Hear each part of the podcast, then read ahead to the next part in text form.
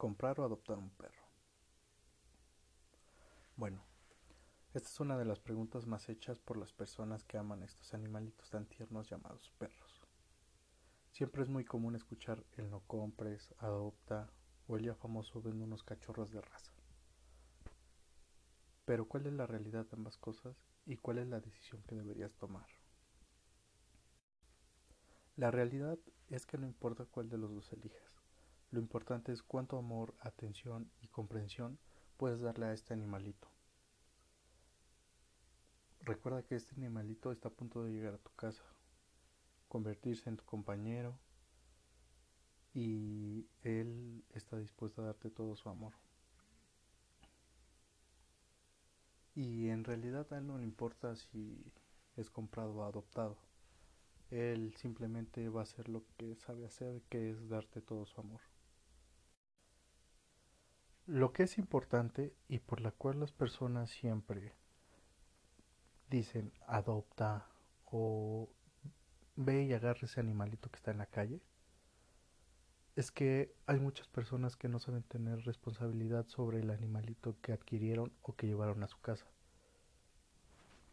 Ellos solo piensan en llevarlo o comprarlo o hasta las personas que adoptan no siempre los mantienen o les dan una vida digna de un ser vivo. Para llevar a casa un animalito es importante tener en cuenta muchas cosas. Podríamos sobresaltar 10, pero la verdad es que hay muchísimas cosas que tienes que tomar en cuenta.